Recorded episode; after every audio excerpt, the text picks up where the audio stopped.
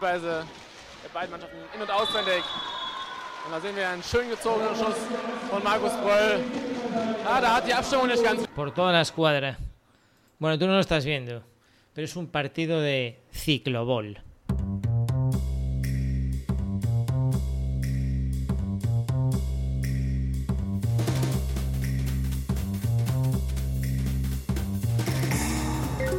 Pero, ¿qué es el ciclobol?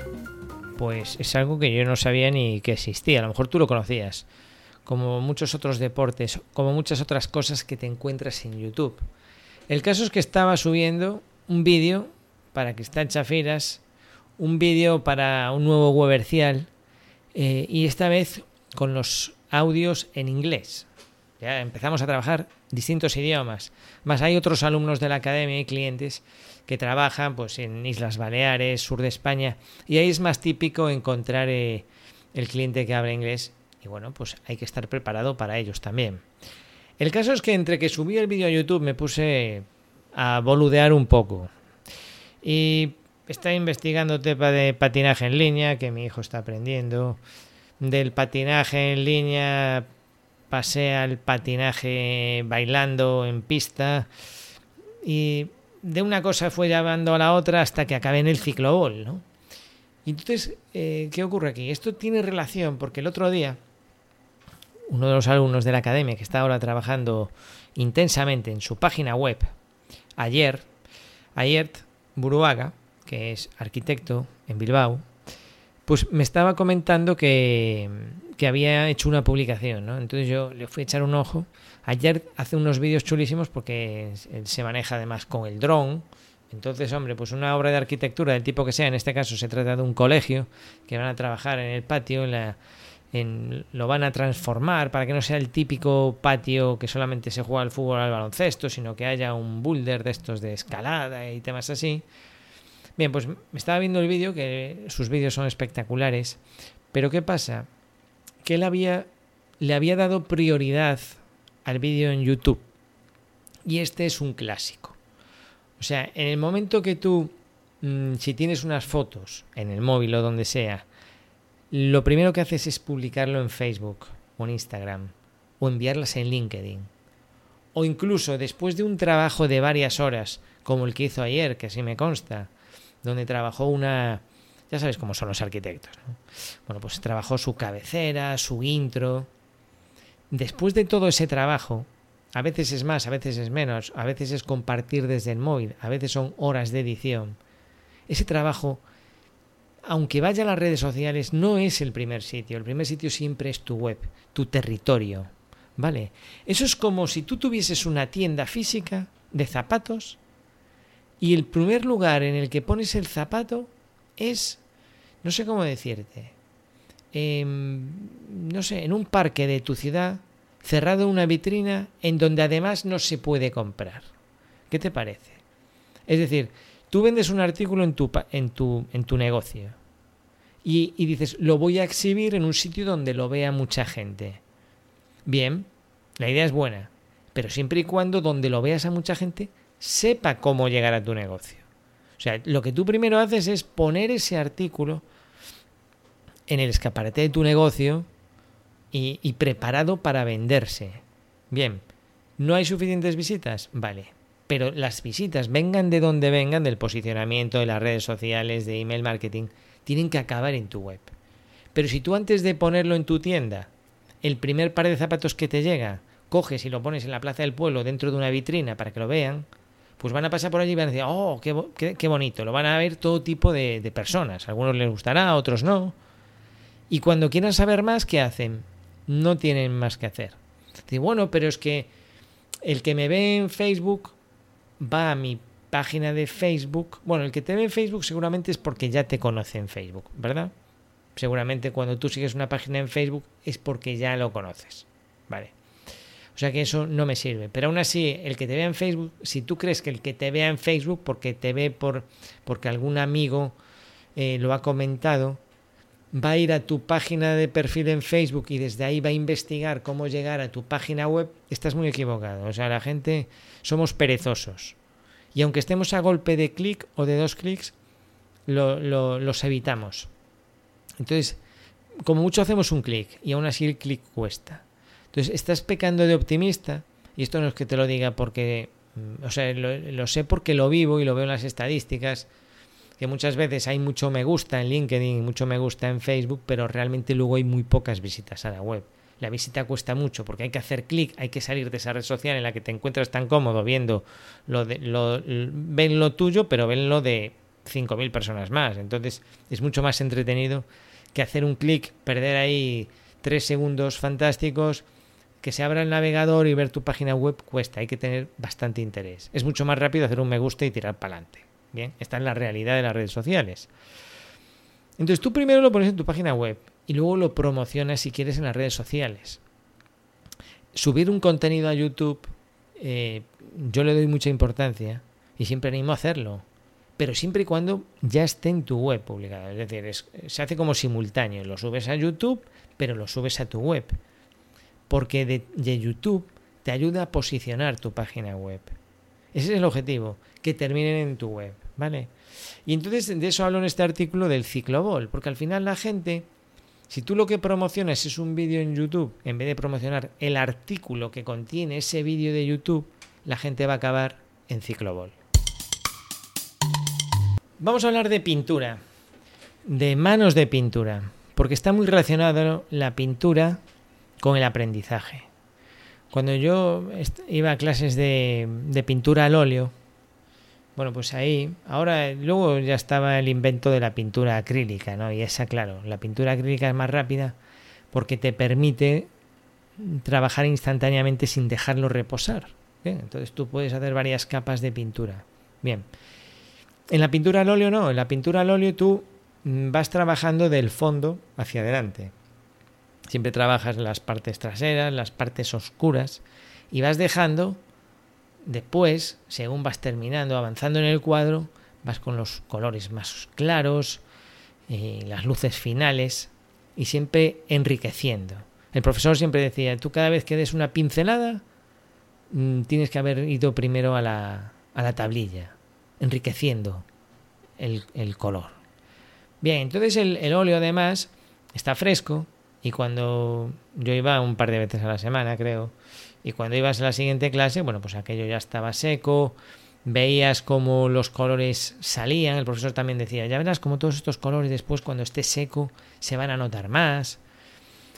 Luego pasa algo muy interesante, que es cuando tú estás así mucho tiempo secado con algo, pues pierdes un poco la perspectiva, ya estás retocando esa cara o esa figura 20 veces y ya parecía que la tenías ya y luego se te vuelve a escapar y tal. Bueno, con la formación pasa algo muy parecido. Yo, yo lo observo desde, desde hace tiempo. Sobre todo con los temas nuevos. ¿eh? Si tú, por ejemplo, ahora, yo qué sé, imagínate así, Revit, ¿no? Imagínate que nunca has tocado Revit. ¿eh? Estás acostumbrado al AutoCAD, abres Revit, lo primero que sientes generalmente es incomodidad una incomodidad porque dónde están mis iconitos, dónde está mi barra de comandos, mm, dónde está el espacio papel, dónde está esta forma de trabajar a la que yo estoy tan habituado.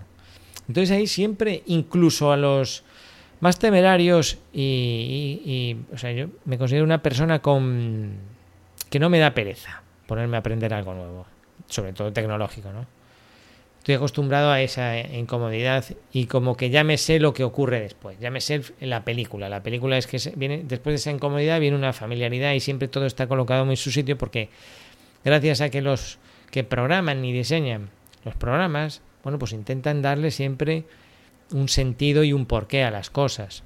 Otra cosa es que tú no estés acostumbrado a ese software, pero después vas a ver que todo pues está muy a mano. Y luego otra cosa que te ocurre es que si tú empiezas a, manejarte con diversos programas, has manejado un programa tan distinto como Presto, el AutoCAD, el Revit, has estado en un panel de control de una página web en WordPress, has manejado las tripas de Google Analytics, de Google My Business, todo esto que te menciono son herramientas con las que deberías familiarizarte, yo lo veo así.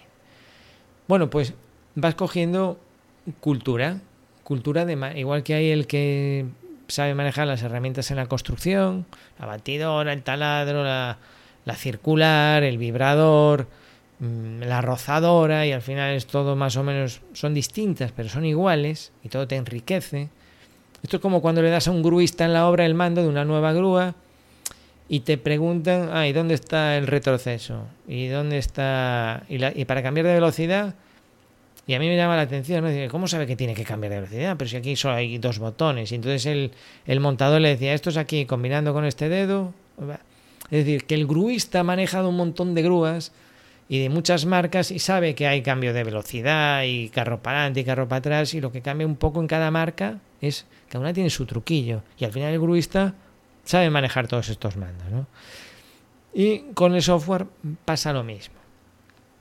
Entonces te decía que eh, relacionándolo con la pintura, cuando tú empiezas con a, aprender algo, imagínate que yo te digo esto de Revit, tienes esa primera etapa de rechazo, esto no, aunque, aunque te guste, aunque tengas interés, un pequeño rechazo.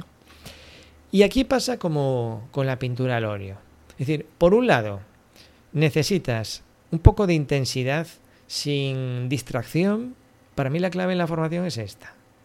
Date pequeños atracones pero atracones concentrado, ¿vale? Es decir, tú mejor que nadie sabes que en momentos del día puedes dedicarle 40 minutos a sentarte delante de Revit a probar cosas.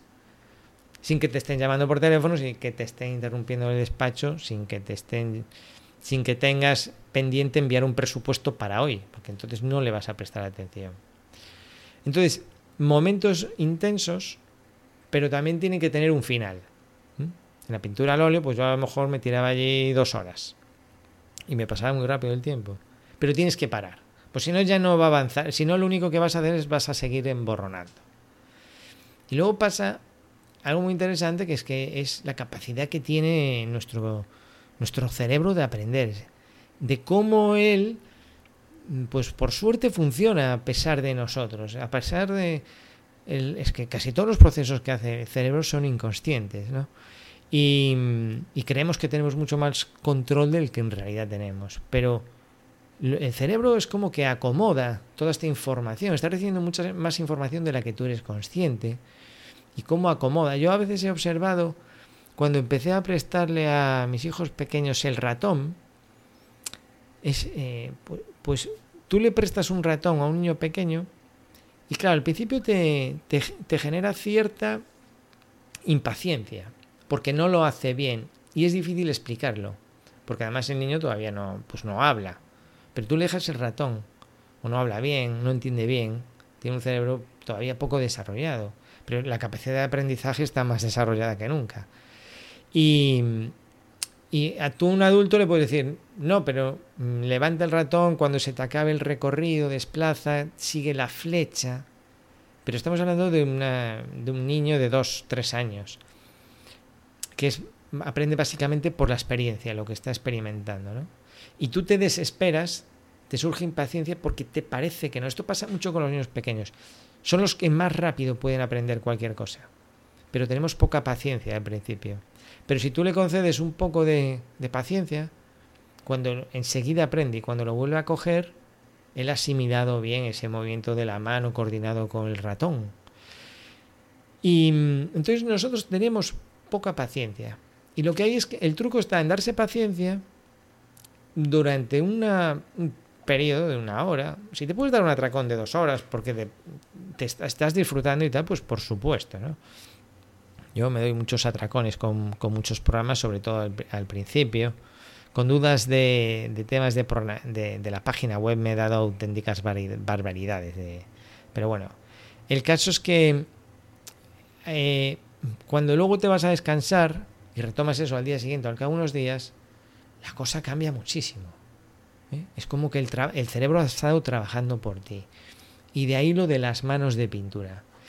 Y justo como tengo un curso de, de pintura que me, me, compré hace poco en Domestica, volvió a salir el tema de la pintura, pues me apetecía retomarlo. Mira, otro asunto relacionado con la formación, es que a mí esto de la formación me gusta, ¿no? Porque a veces incluso me, me observo, eh, no hay como observarse uno mismo y ver que, cómo va reaccionando. Yo antes me sentí un poco culpable cuando aprendía temáticas que no eran específicamente de lo mío. ¿Vale? Es como, no sé, me sentí un poco mal, ¿no? Si yo, por ejemplo, en vez de ponerme a aprender mucho de Revit y llevarlo hasta el fondo, pues yo, si soy profesor de Revit, tengo que saber todo este abanico, tanto a lo ancho como en profundidad de Revit, y si yo no sé Revit, mucho, mucho, mucho, mm, pues no debería estar aprendiendo otro tipo de temáticas. Y claro, esto viene, el defecto este viene de cuando, por ejemplo, cuando creé mis primeros cursos en Video to Brain, pues no sé ahora cuánto, ocho años o así, y fui a Austria a grabar los cursos, bueno, pues allí no, tengo no tenía la libertad que tengo yo en mi academia. Entonces tú cuando haces para un tercero un curso, tiene que ser un curso como muy ordenado, con unos capítulos, determinado número de vídeos por capítulo, que quede más o menos todo explicado, todas las fases. Te da libertad, pero tiene que ser un curso, digamos, normal. Introducción a Revit, las herramientas de Revit, o sea, yo decidí el temario, por supuesto, pero te condiciona, ¿no? pues mira, los vídeos no pueden superar los 10 minutos, mm, mm, cada capítulo tiene que tener como mínimo 4 vídeos y como máximo 10, esta serie de cosas, ¿no? Y claro, yo preparando este temario, eh, empezaba a ver carencias mías como formador de decir, ostras, pues yo tengo que explicar esto, pero no lo sé. Y por otro lado, al mismo tiempo, yo veía que había sido perfectamente válido eh, lo que yo sabía de Revit mm, para llevarme a donde estaba en ese momento, que era poder hacer planos para mis clientes e incluso poder hacer vídeos en YouTube para explicar un tema, ¿no? O sea, te, te hacía sentir como novato, como medio impostor, pero en realidad por otro lado decías, mm, pero si yo hago esto. Esto pasa un poco si tú ahora coges a cualquier profesional de la calle, imagínate un fontanero, que lleve 25 años haciendo instalaciones de fontanería, cualquiera, el mejor. Y de repente le dices que dé un curso de fontanería, pero en vez de explicar lo que él hace en su día a día, tiene que explicar empezando con lo típico. Eh, tipos de sistemas de fontanería que hay hoy en día. Pros y contras de cada uno. Em, teoría de, de, líquidos, de pues, fórmulas. No sé. Entonces, claro, es la misma situación. El fontanero te va a decir, pero a ver, si yo me gano la vida muy bien, estoy considerado un buen profesional, ¿por qué tengo que explicar esto? Si de alguna manera yo ya sé que esto es lo que funciona y puedo más o menos dar una explicación, mira, pues usa eh, este, el polipropileno porque es mejor que el termofusión y tiene estas ventajas, o en esta región esto, o si contratas este, pero no como para dar una clase teórica donde abarques cada uno de los puntos y que alguien termine diciéndole, oye, pero mira, no has explicado este sistema, y este sistema también tal, es decir, mm, eso es lo malo ¿no? de, de los cursos tan estructurados. Por eso en mi academia no hay este tipo de formación. Es una formación que yo te digo, mira, si tú puedes, si tú con lo que te explico vas a poder hacer un presupuesto de tres o cuatro formas distintas, con descompuestos, sin descompuestos, añadiendo desde una base de datos que esté en tu disco duro, añadiendo desde una base de datos online. Te voy a enseñar cómo ajustar el presupuesto con rayo láser porque quieres introducir aquí unos porcentajes, pero aquí no, tal. Te voy a enseñar a certificar, a crear las fechas, a certificar a lo rápido y a lo bruto cuando tienes una obra a medias que has pasado a presto y quieres no quieres perder mucho tiempo en las certificaciones anteriores. Pero también te voy a enseñar cómo aprovechar mediciones del presupuesto para certificar así eh, según el proyecto. O incluso cómo certificar líneas de medición nuevas pasando por alto eh, las mediciones de proyecto porque no sirven para nada. Es decir al final si te enseño a hacer lo que hay que hacer en una obra pues yo creo que esa es la formación que interesa. Yo lo veo así es por ello que a veces he tenido desencuentros, no muchas veces, pero sí alguna vez, con mm, frikis del aprendizaje. Los frikis del aprendizaje quieren este tipo de curso estructurado. ¿Vale? Y esto, aquí entran dos tipos de, de perfiles. Esto lo estoy hilando ahora con otro artículo distinto que, que traté también en el email que envío a los suscriptores. Y es es decir, hay un tipo de, perfil mm, formador, como puedo ser yo, que a lo mejor acude a ti pues para, para ver una temática. Tengo un ejemplo de ello, de, sobre el COSTIT. Y claro, como ellos están pensando en que tienen que enseñar eso y que, y que según su esquema formativo tienen que enseñarlo como, como así, con este, así, de esta forma tan esquemática, con estos capítulos, de, se defraudan un poco con mi sistema. Y te llegan a decir, oye, pero es que yo así no aprendo, hombre, sí que aprendes. Pero depende para qué. Si quieres dar una charla de erudito de Costit, no. Si quieres usar Costit, como ahora el nuevo módulo en la versión 2020, ya es una pasada cómo funciona el Costit. De hecho, hace poco saqué nuevos vídeos de Costit en la semana de Presto, porque yo mismo vi que había sacado unas nuevas funcionalidades y reciclé, pero sin llegar a profundizar más, lo que explico ahí de Costit, puedes flipar la de trabajo y de horas que, que ahorras trabajando con Costit. Y se explica, te lo explico en tres o cuatro vídeos.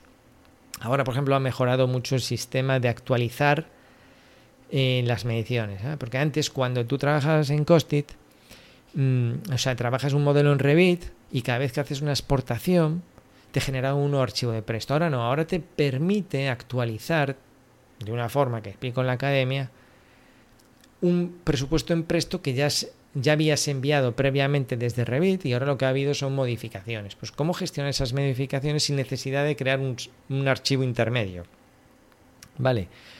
Bien, pues ha mejorado mucho el Costit y eso se explica. No hace falta hacer un curso estructurado de Costit. Es decir, yo me tomo la licencia de explicarte esto independientemente de que no sepa la novedad de los scripts que tiene ahora el, el Costit. Es decir, yo incluso he solicitado a Presto ya formación, lo que pasa que, pues, que ahora mismo no, no tiene, ¿no? porque Presto para mí tiene un pequeño defecto y es que no, que no me oigan, ¿no? pero que amarran demasiado la forma. Yo creo que la labor de Presto más que formar es su herramienta. Y aunque tire piedras para mi propio tejado, ellos deberían de, casi como regalar la formación de Presto. No, no regalarla, pero ser más abiertos, o por lo menos para el que le interese. Pero es que a veces te encuentras que incluso queriendo aprender, te cuesta aprender. Presto, ¿vale? Eso es lo que veo yo, que incluso queriendo o incluso tengas que pagar, te cuesta aprender. Entonces, oye, sé que hay unas nuevas funcionalidades que te permiten hacer maravillas, porque eh, todo se puede hacer ya, como está todo codificado, todo es una base de datos en Presto, y como tienes tantos parámetros al pasar de Revit a Presto, pues sabiendo codificar y sabiendo hacer operaciones, pues ahí puedes hacer lo que sea, haciendo consultas, fórmulas en los parámetros, las de Dios, para que tú algo que tengas en Revit vaya a presto exactamente como tú quieres, ¿sabes? Que una ventana se convierta en vierteaguas, metro lineal de premarco, pero a su vez eh, lo, que quieras puedes hacer. Pero bien, aunque no sepas hacer el 100% de todo esto, ya te interesa Costit para tu negocio. Entonces te decía que me sentía mal a veces antes aprendiendo transformaciones, pero luego me he dado cuenta de, de lo útil que es porque al final, como decía el amigo Steve Jobs, los puntos acaban conectando. ¿no? Últimamente se me ha dado por investigar programas tan raros para nuestro sector como InDesign, que es con el que se maquetan los libros. Los libros, generalmente, que yo sepa, se suelen editar con este. Es, es como dices tú, ¿y para eso no sirve el Word? No, el Word es, es para otro tipo de documentos. Pero cuando tú quieres mezclar imágenes, mmm, contextos, hacerlo bonito, bueno, pues para eso los profesionales usan InDesign. Bien, eh, pues aprender InDesign, aprender el Adobe Acrobat, su vinculación con los formularios. Mm, ¿Qué más? He, investigado también mm, Lightroom, la versión Classic. Y bueno, al final, para que veas esto de InDesign, cómo funciona, resulta que he visto un curso en el que tú puedes importar en InDesign información en formato XML, que es, una, es como si viniese estructurado. Y la información estructurada la puedes obtener tanto de, páginas web como de, bases de datos. ¿Y a dónde, en qué te puede interesar esto? Bueno, pues que las bases de datos que pueden tener clientes, eh, eh, proveedores de materiales de construcción y que al final se puede conseguir en formato XML, se puede convertir en catálogos, en bonitos catálogos, gracias a, a InDesign que soporta este tipo de formatos. Es decir, que no es como el Word que es copias y pegas, sino que tú recibes información de una base de datos y tú dices el título va a ir con este formato, el texto de descripción con este formato, el precio con este formato, la imagen la vamos a encajar de esta forma. Y esto es algo que son, salidas laborales digitales que podemos asumir los técnicos. Entre, eh, entre esto me lo habrás oído decir muchas veces.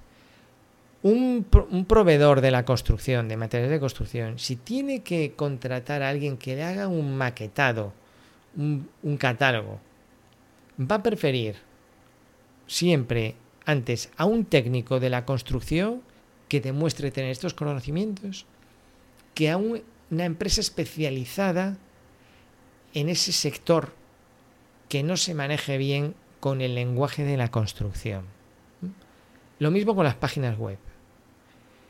Un profesional, una empresa de construcción que necesita hacer una página web, se va a fiar antes de otro técnico de la construcción, un aparejador, un arquitecto, que demuestre tener conocimiento suficiente de ese sector. En igualdad de condiciones, aunque el aparejador mmm, parece como que está meando fuera del tiesto porque está en un terreno que no es el suyo, pero tira más esa cercanía. Esto es un poco como cuando tú estás en el extranjero y te encuentras a un fulano ahí que es de tu pueblo y es gallego y le notas el acento gallego o es de andaluz y eh, ¿qué pasa? tal. Bueno, esto suele pasar, ¿no? A veces, primero a veces hay un poco de recelo, pero luego es como que te abres te abres y, oye, ah, sí, pues sí, no, pues vete a tal sitio, que no sé, es como que te lo está diciendo alguien con confianza. No lo conoces de nada, pero sin quererlo es como que mm, empiezas a, te sientes más afín. Y en el sector tecnológico yo he notado, a mí me ha pasado que pasa lo mismo. Me pasa con mis clientes. Tengo clientes que les ofrecen presupuestos de diseño web.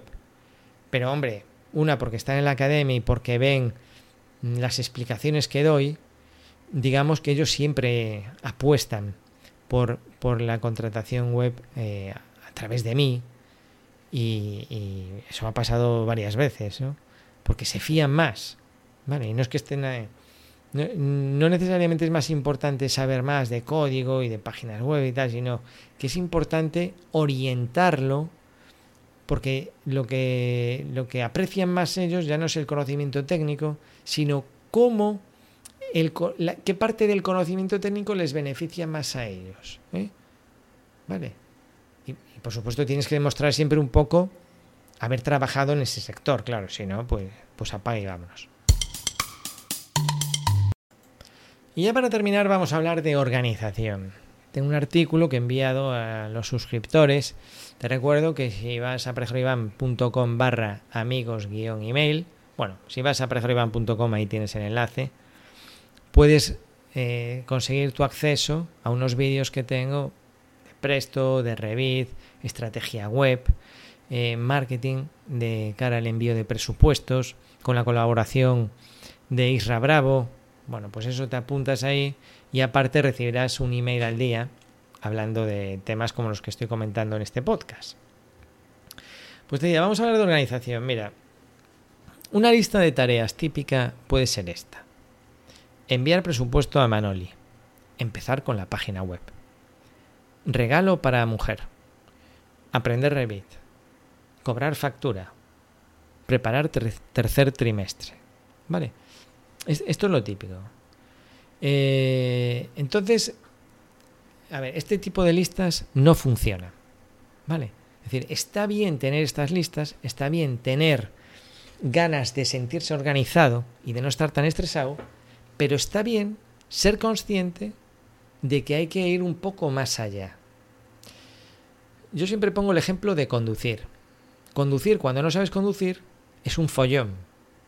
Y hoy en día, después de muchos años estando conduciendo, ya eres capaz de sintonizar la radio. Por desgracia, mucha gente conduce o conducimos mirando mensajes de reojo en el WhatsApp.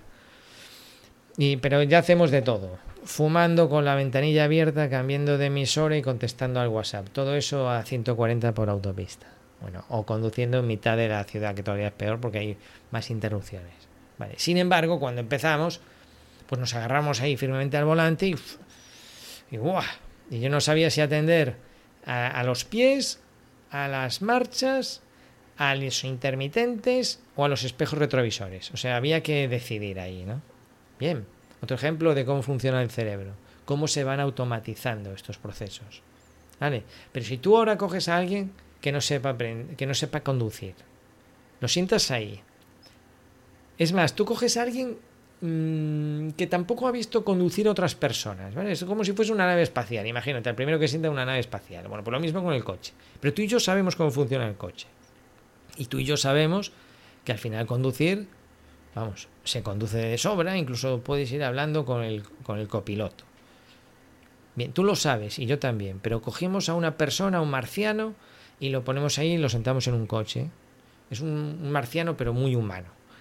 Y le decimos, venga, te vamos a enseñar a conducir, marciano. A ver, ¿qué hay que hacer? A ver, tienes ahí las marchas. 1, 2, 3, 4, 5, según vas aumentando velocidad, tal. Pero ojo, para cambiar de marcha hay que pinchar este pedal, que es el embrague, de la izquierda. Ojo, si estás parado, al mismo tiempo que vas con el embrague hay que desacelerar. Vale, ¿esto está entendido? Vale, venga. Creo que sí, venga. Bien, eh, intermitentes. Vas a girar a la izquierda, hay que mirar por los espejos retrovisores. Este de aquí, el del medio, el de la derecha. ¿Lo vas viendo, no? Sí, vale, tal. Claro, en cuanto arranca y le da el contacto, ¡fumba! Ya se le caló. Ya se empieza a poner nervioso el marciano. Ostras, pero esto. No, tú vete acelerando un poco. ¡oh! No, pero ahora suelta el embrague. ¡oh! Ya se le caló. Se empieza a agobiar. Joder, pero es que esto es un follón. Pero esto no puede ser tan complicado. ¿Cómo es tan complicado conducir? Si yo veo a la gente He visto por ahí a unos conduciendo y tal. Esto tiene que ser más fácil. No, no, es que es así, es que se aprende. Pero ¿cómo se va a aprender esto? ¿Vale? Entonces, eh, tiene que ver con la impaciencia que comentábamos antes. Somos impacientes al principio. Hay que ser más humilde y tener más fe. Más fe en cosas que funcionan. Si tú cuando vas a conducir por primera vez no supieses que hay millones de personas en todo el mundo, cientos de miles de personas en tu ciudad, haciendo eso, abuelos, abuelas, embarazadas, eh, hombres con gafas y calvos. Eh, si tú no vieses que hay esa gente que ya está haciendo eso, no te lo creerías que pudiesen conducir. Pero ¿cómo van a hacer toda esta gente? Vamos con fe porque hemos visto un resultado. Esto es importantísimo en la formación, en, la predisposición que llevemos para aprender. Entonces piensa en el ejemplo de conducir cada vez que te vayas a enfrentar algo nuevo que parece como muy complicado empezar a jugar en tenis, el agarrar aquí, darle y mirar y darle fuerte y con efecto y no sé qué tal. Cualquier cosa es complicada hasta que se practica lo suficiente. Ojo, hay muchas cosas que son complicadas siempre. Esas son muy difíciles. Cosas que incluso con práctica cuestan. Pero hay muchas, la gran mayoría, que es una cuestión de un poco de humildad, practicar, y retomarlo en varias sesiones. Volvemos a las capas de pintura. Siempre tiene que haber una estabilización de lo aprendido. Y con la organización pasa lo mismo. Pasa lo mismo. Creemos eh, eh, que, que, queremos que sea como, una, como un coche automático. No queremos embragar, no queremos ahora poner intermitente, no queremos activar las luces si es de noche y no queremos poner mucho menos el limpia parabrisas. Eso ya es de ciencia ficción. ¿Cómo voy a ir pendiente limpia para abrirse los intermitentes, la luz antiniebla y el antibao? Eso ya es para nota, para nota. Y además si mi hijo va llorando ni te cuento. Y la organización es, la, es, es así. O sea, si tú te aproximas a GTD, te dice, mira, mmm, tú no puedes tener una, una lista única, porque no todo tiene la misma naturaleza, ¿vale? Entonces en este email te hablo del ejemplo de ir al supermercado. Cuando tú vas al supermercado y llevas una lista, es una lista muy cómoda, porque salvo que sea la lista que me hace mi mujer, que sudo tinta, porque tiene que ser el champú este ecológico, bio, que no lo hay en este estante y tengo que ir al estante de la planta de arriba en el gourmet de los champús y cosas de estas, ¿sabes? Salvo que sea así, que espero que no te pase esto, que me pasa a mí, una lista del supermercado, sobre todo si son cosas que tú compras, que no te las encarga otro. Sabes que aquí coges eh, las latas de sardinas, aquí las cervezas sin alcohol, aquí los yogures y, y ya está. Y vas tachando. Son todas cosas tachables. ¿Vale? Es una cuestión de tiempo. De, pero todo es tachable. Luego hay una lista más complicada, que es la lista del héroe Merlín. Porque tú anotas ahí armario salón, o lo anota tu pareja, armario salón, em, cualquier cosa de estas del héroe Merlín, para el jardín, de, más de la casa. Y a veces vais a ir al héroe Merlín y, oye, y si pasamos por el héroe Merlín, de paso que... Eh, y miramos lo del armario y, y, ¿qué le dices tú? Le dices, ah, no, pero bueno, si quieres lo vemos, pero tengo que medir el, el hueco. O llegas allí y te dicen, ¿y qué hueco tienen? Y dice, hombre, pues yo creo que son dos metros. Y te dice el fulano, ojo, porque estos armarios son de 2,05. Y si no, tendríamos que ir al módulo de 1,80. Y tú, mi madre. Y te va a pasar como me pasó a mí, que creía que sí, que sí, que entraba, que entraba, que como mucho si sacaba el rodapié y al final el tabique del armario estaba desplomado. Y al final yo pensaba que entraba el de 2.40 y no entró. Tuve que tirar el tabique y hacer uno nuevo. Y eso que soy aparejador. Y eso que había medido. O sea, entonces es una, e, esa tarea del armario no se puede tachar porque requiere un proceso previo que es el de medir. Esto es un ejemplo bastante simple. Pero ya con las tareas del trabajo, esas que ponemos una lista única, es todavía Mm, más complicado. No, no, vamos a llamar complicado. ¿A ti conducir te parece complicado? Seguramente ya no. Es complicado al que empieza. Pero cuando empiezas a entender estas, esto de las listas según contexto, según lo que significa. Mira, la primera división que tienes que hacer en una lista es si son elementos que requieren acción. Bueno, esto yo creo que ya es demasiado getediano para ti, pero vamos a distinguirla por si son resultados o si son eh, tareas tachables. Un resultado es cuando tú visualizas algo que vas a terminar, eh, como por ejemplo entregar el trimestre.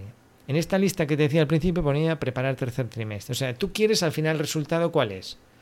Pues que el asesor haya hecho, haya presentado los papeles y te envíe un WhatsApp o un email y te diga, ya está todo presentado, todo ok. ¿Vale? Y no como me dijo a mí hace el pasado trimestre que me dijo, uy, lo presenté tarde. Y yo, uy, que te mato. Y estamos ahí a ver ahora si me libro una sanción por haberlo presentado tarde él. Bueno, pero este asunto aparte, si no fuese porque es buen asesor, pero bueno. Eh, tú quieres ese resultado. Quieres haber presentado el tercer trimestre, que ya toca.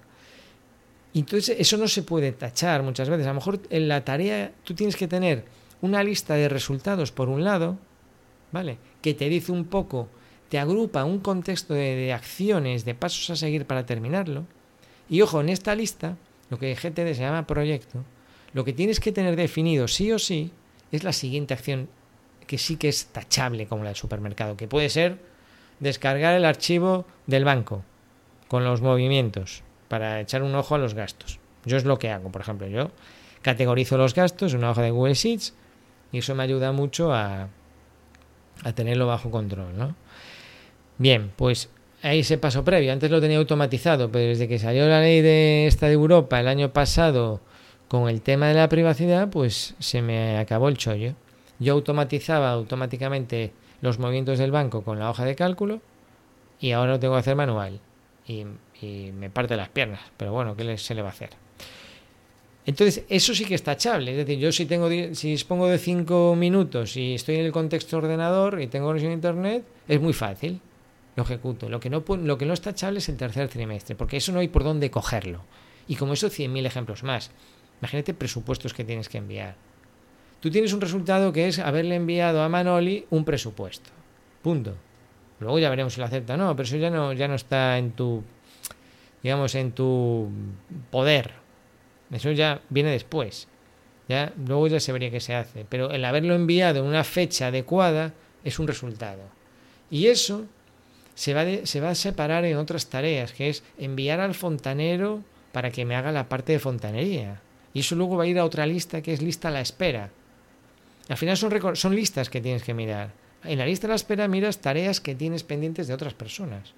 Y eso lo único que hay que hacer es mirarla, ver en qué fecha se lo pediste ver si va retrasado o no y llamarle por teléfono o enviarle un WhatsApp. Luego tienes las listas de siguientes acciones que sí que puedes ejecutar tú y que ya dependen de que estés en el ordenador en la oficina, que tengas tiempo y que tengas ganas. Y luego hay tareas del calendario que te indican, te dan información. O sea, tú no puedes poner que el jueves a las 8 de la tarde vas a hacer el presupuesto cuando estés en la oficina. Eso es una chorrada. Porque el jueves a las 8 de la tarde a lo mejor no estás en la oficina. O, estás haciendo otra cosa. ¿eh? O tuviste que ir un momento al supermercado. Bueno, entonces te empiezas a sentir mal porque estás faltando a clase. ¿Vale? En el colegio dábamos 6, 7 asignaturas al día como nada, porque íbamos pasando de una a otra. Pero a veces yo me quedaba en blanco. Yo, yo empezaba la clase de matemáticas con muy buena intención. A los 10 minutos ya no entendía nada. Pero siempre empezaba con muy buena intención. Hoy, hoy voy a seguirle al tío, hoy, hoy voy a prestar atención, lo voy a entender y me perdía. Bien, hoy en día eso no me pasaría. Hoy en día me siento y si tengo que estar eh, el equivalente a dos horas mm, para entender el primer concepto y yo decir, bueno, pues aquí pongo mi mosquetón de seguridad porque estoy escalando esta asignatura, Aquí lo pongo el mosquetón. He llegado, por ejemplo, a entender este concepto. esta fórmula de, de la derivada, la más simple. Pues ya está, me quedo ahí. Pero si no, ¿de qué me vale haber estado 45 minutos si a lo mejor habiendo estado una hora y cuarto sí que lo consigo? ¿Por decir que hice un pomodoro? ¿Por decir que me consumí dos pomodoros en esto? El pomodoro es una chorrada, porque tú nunca sabes el tiempo que te van a llevar este tipo de tareas sobre todo de tipo así más conceptual, más de preparar un presupuesto, no sabes lo que te vas a encontrar. Generalmente el trabajo que hacemos es siempre un trabajo nuevo, siempre distinto. Aunque hagamos siempre presupuestos, casi siempre son distintos. Es que nunca sabes, ni siquiera una cajera de un supermercado sabe cuánto tiempo va, a echar con el siguiente cliente, no lo sabe. Porque a veces la, la tarjeta de crédito no funciona, a veces tiene un producto que no tiene precio. A veces Mm, no sé, eh, eh, te va a enseñar el código en el móvil y no le funciona el móvil. No lo sabemos, incluso con tareas tan mecánicas, mucho menos en lo nuestro. Entonces, no, deja de ponerte tiempo para las tareas. El calendario lo usamos para información. Información tope de fechas como la del trimestre, pero también información de fechas recomendadas. Es decir, ¿cuánto tardas en presentar un presupuesto? ¿Qué tiempo estimas tú que es el que esa Manoli estaría considerando como aceptable, para que luego no te digan, sí, pero si chico, te lo pedí esto hace 15 días, ya, ¿qué me cuentas? Y yo ya le pedí, al final todo se siente mal, tú te sientes mal porque has invertido un tiempo en ese presupuesto, ya le llega tarde, ella ya no le interesa ese presupuesto y además tiene un mal concepto de ti. Tiene ese resultado que es enviar presupuesto a Manoli antes, tienes que especificar, pues antes de de una semana. Y poner un recordatorio en el calendario y todos los días tener el hábito de chequear el calendario y ver, ah, mira, tengo en la frontera, estoy viendo en el calendario que dentro de cuatro días tendría que haber entregado el presupuesto. ¿Cómo llevo esto? Y eso te ayuda a decidir toda esa información cuando ves tus listas, listas filtradas y revisadas semanalmente, porque todos los sistemas hay que revisarlos semanalmente, es decidir qué hacer en función de la información. Primero nos documentamos en nuestro escenario, en nuestro sistema, en este caso GTD. Bien, entonces te estoy dando ahí unas pinceladas y a lo mejor te sientes como el que le están explicando cómo conducir. Pero tío, el embrague, las marchas, los intermitentes, bueno, es así. O sea, tú tienes dos opciones. Entender que esto sale, mm, no es un proceso, digamos, es un proceso que surge son cosas muy naturales. Supongo que todo lo que te he contado es bastante lógico, ¿no? Estar pendiente de otros, poner fechas en el calendario, saber que si tú pones una fecha subjetiva en el calendario de que vas a trabajar, eso te lo pasas por el forro el 90% de las veces, salvo que tengas una, una cita en firme con un cliente o en una academia, porque tienes que ir allí sí o sí, o a clases de no sé qué, o a recoger a tu hijo en no sé dónde. Bien, todo esto tiene su lógica. Pero, ¿qué pasa? Nos lo saltamos. Queremos un coche automático. Queremos un, pomodoro. Y como el pomodoro no nos resuelve el estrés que tenemos, pensamos que no es para nosotros. Entonces, tómate la organización de esta manera, cuando empieces a asumirla, con la humildad que debemos hacer y con ganas de aprender y de mejorar, pues poco a poco vamos a ir dominando esto, como manos de pintura. Bueno, muchas gracias por tu atención. Ya sabes que tengo una academia dedicada a los profesionales de arquitectura y construcción, arquitectos, aparejadores, ingenieros, delineantes, señores con empresas, tengo de todo, de todas las regiones de España. Muy contentos todos, eh, muy buen ambiente y bueno, dicho muy contentos todos, hablando por ellos, quiero decir, hay buen ambiente. O sea, yo lo noto cuando nos comunicamos, tienes soporte por WhatsApp. A lo mejor hay alguno que no está contento y no me lo dice.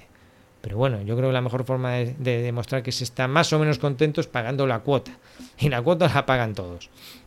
Mensual, solo 10 euros. Vete, eh, si eres suscriptor, todos los días te llega un email y tienes ahí un enlace con el que puedes acceder a la página de registro y sabrás mucho más cómo entrar en la zona VIP. Pues yo no sé cuántos vídeos hay ahí a tu disposición, pero son vídeos para, para ayudarte, ¿no? No para rellenar un currículum ni darte un diploma vídeos para ayudarte en tu día a día. Muchas gracias, como decía, y nos escuchamos pronto. Un saludo.